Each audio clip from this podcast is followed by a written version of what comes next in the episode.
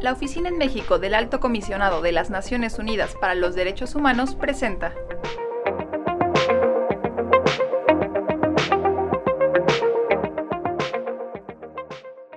Bienvenidos, bienvenidas a una nueva edición del podcast de la ONU-DH en México. Soy Marion Mondain, oficial de Derechos Humanos.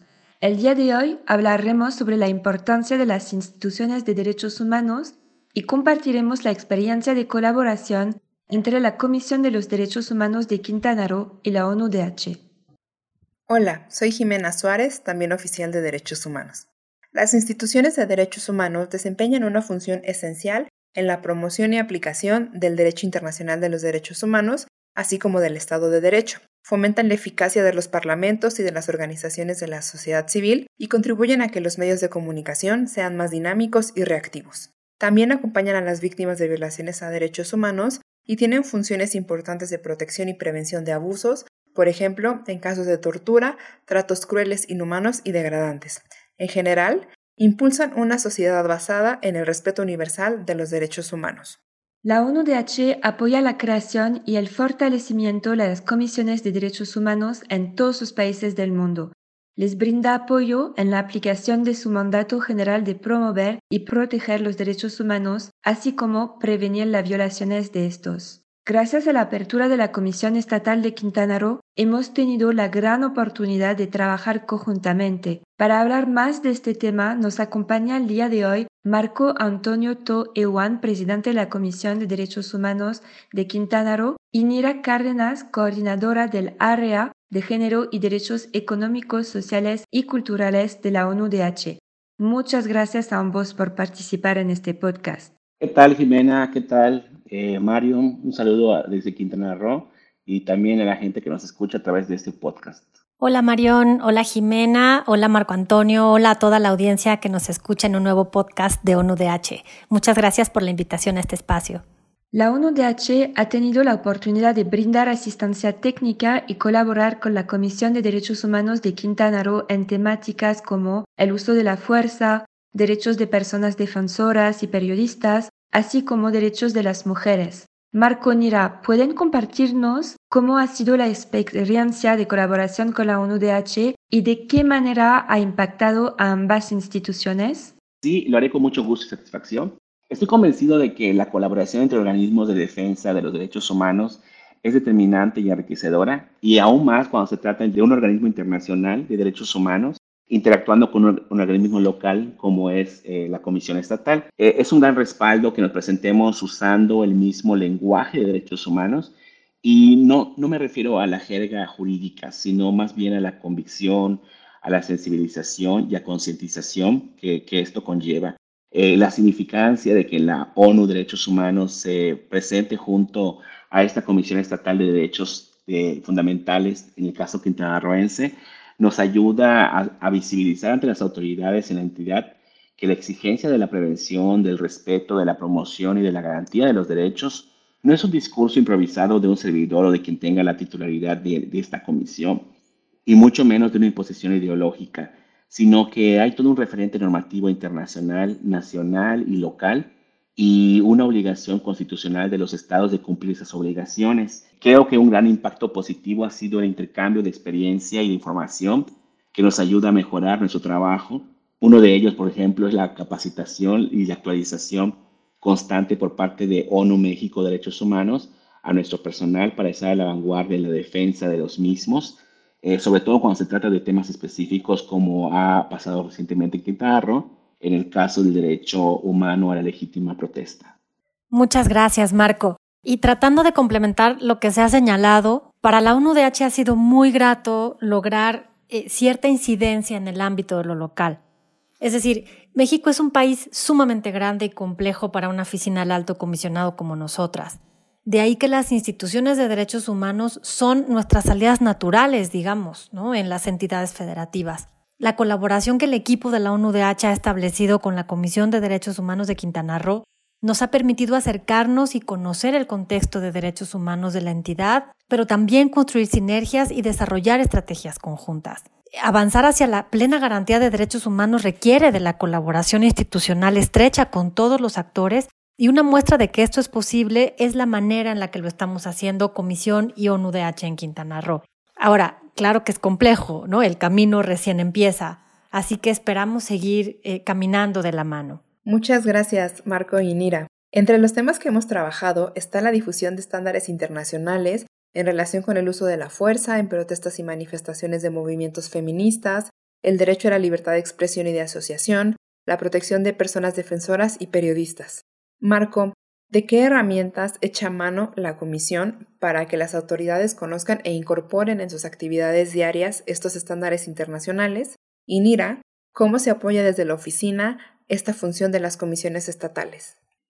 Eh, sí, mira, te puedo comentar que las herramientas son diversas y en especial cuando se trata de las de tipo jurídico que se derivan de nuestras facultades, pero la interlocución y el diálogo son la base para sensibilizar y promover ante las personas titulares las instituciones públicas con el objetivo de que su personal acate sus obligaciones constitucionales.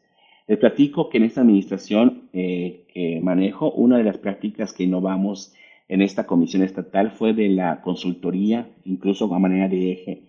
El fin de esta práctica es que podamos asesorar a las autoridades para que éstas realicen acciones a favor de los derechos humanos. ¿no?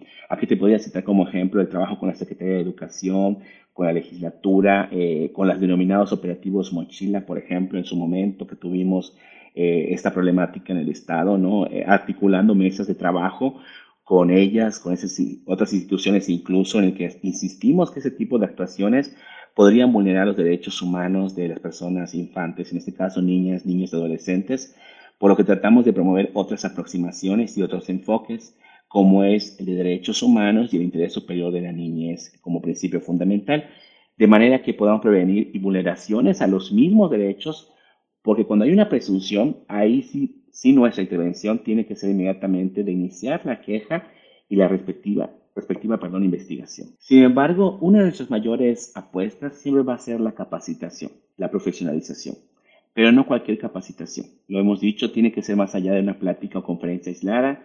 Por ello, nuestra propuesta han sido los programas de capacitación para que en esta sea constante y profunda a, través de talleres y diplomados especializados. De hecho, les comentamos que esta comisión eh, local, la de Quintana Roo, es de las pocas del país que cuenta con una maestría en derechos humanos y el ofrecimiento en general de servicios de posgrado. Ahora mismo iniciamos hace dos meses la cuarta generación de esta maestría y creemos que esto abona a profesionalizar al personal del servicio público para que sean personas expertas en la materia con un perfil de derechos humanos con el enfoque, pero sobre todo defensoras de los derechos humanos. Es importante que podamos continuar con esta maestría porque es una especie de semillero de defensoras y defensores de derechos humanos en todos los, los espacios y ámbitos. Por supuesto, Jimena, gracias por la pregunta.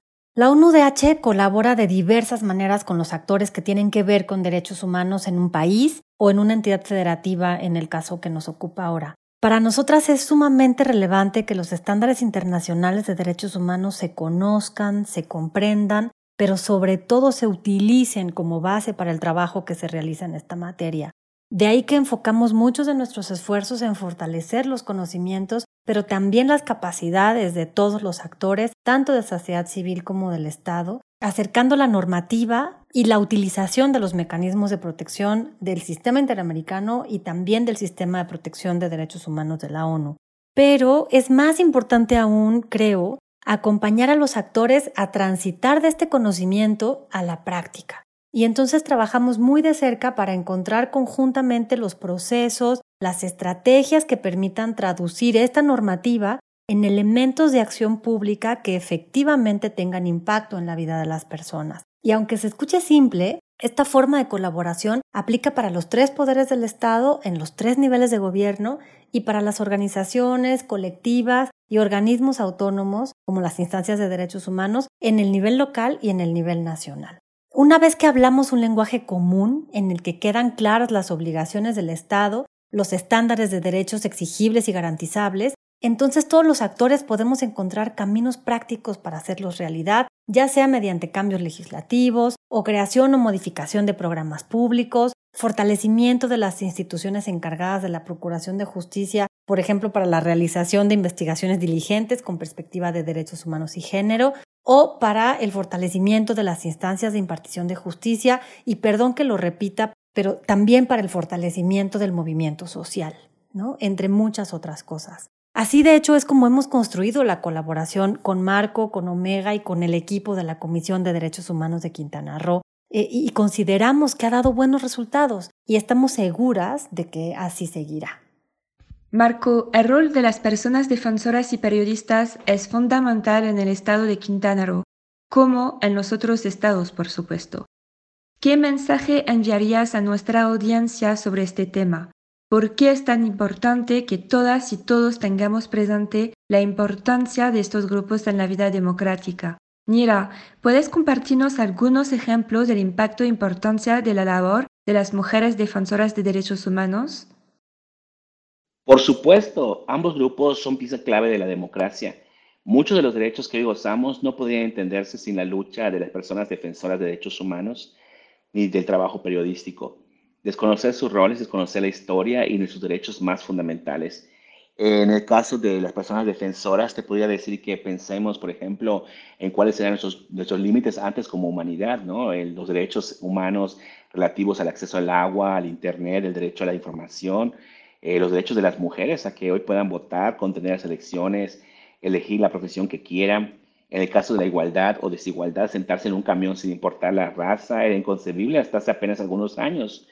Por ello es preciso hacer énfasis en la historia, no se puede obviar.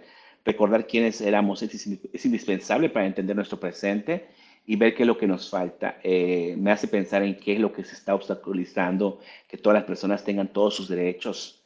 Eh, hago alusión al maestro Pablo Llanes Rizzo en una, en una última conferencia donde él mencionaba que podemos metaforizar las demandas sociales en derechos humanos como un abanico que se despliega y que cuando uno se satisface, otro de manera, de manera natural también se va va a, surgir o va a integrarse, ¿no? A eso obedece el principio de progresividad, no a una acumulación de derechos, sino que cada punto de llegada será el punto de partida para el desarrollo de los derechos humanos. Y quienes mejor nos advierten sobre esas demandas son las personas activistas.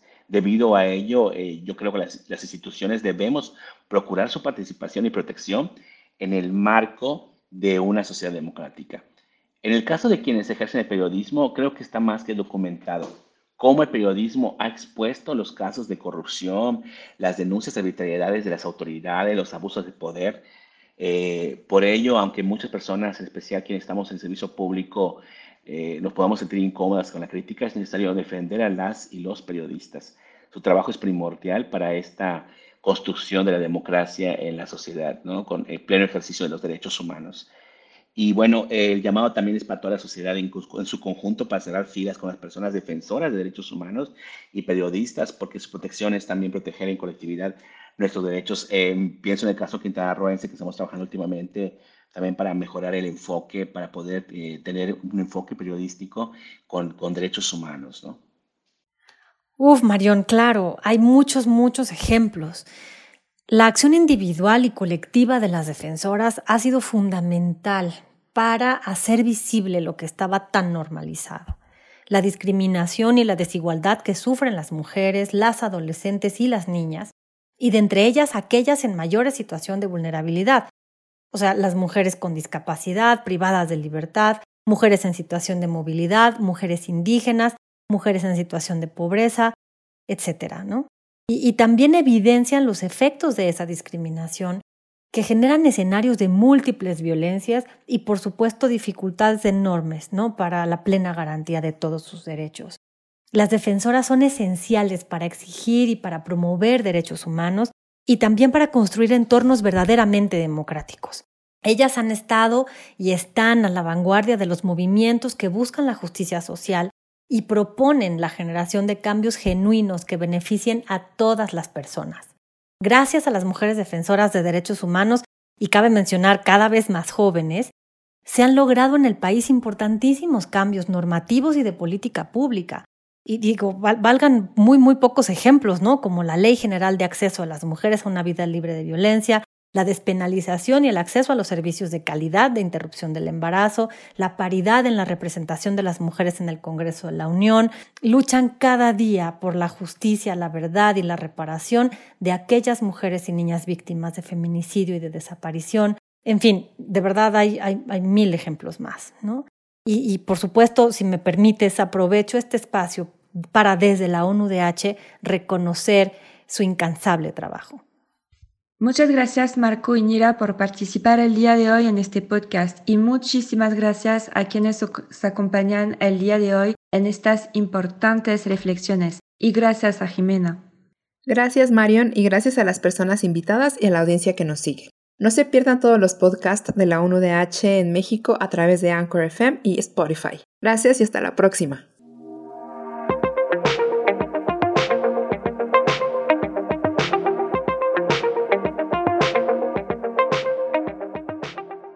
Esta fue una producción de ONUDH y Sinu México.